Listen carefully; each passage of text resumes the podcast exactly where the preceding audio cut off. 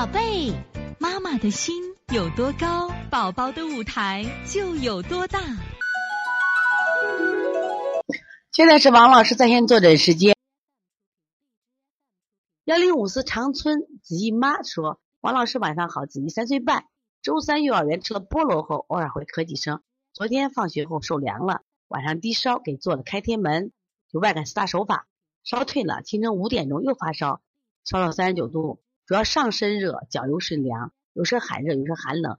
寒冷的时候多，这两天一直有点打嗝、嗳气现象，今天更明显。我给喝了些萝卜陈皮汤，现在不怎么打嗝了。上午用了开塞露，拉的大便绿，有没消化的食物，精神状态不好，喘气声粗，不怎么咳嗽，没鼻涕。请问王老师怎么配穴？那我看到的这个这个图舌象啊，你看它两侧的草莓点多旺盛啊，一个个不甘寂寞都跳出来了。所以说你的有热象，你应该清热解表，清热解表，知道吧？另外呢，你看这个孩子，你看还有寒象，怕冷。怕冷还有什么呀？不光解表，还有这个温中。你看啊，上身热，脚湿凉，寒热寒冷，忽冷忽热啊，忽冷忽热，还有这个嗳气。你是这吧？呃，就疏肝理气的方法一定要加上啊。像你这个孩子就适合小柴胡汤，你看特别适合，忽冷忽热。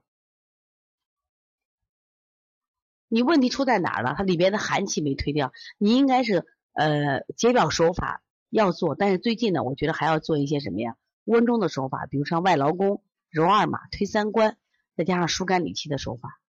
你要配中成药的话，配这个小柴胡汤给喝一喝啊，小柴胡颗粒。所以从现在开始学习小儿推拿，从现在开始学习正确的育儿理念，一点都不晚。也希望我们今天听课的妈妈能把我们所有的知识，通过自己的学习，通过自己的分享，让更多的妈妈了解。走进邦尼康小儿推拿，走进邦尼康的课堂，让我们获得正确的育儿理念。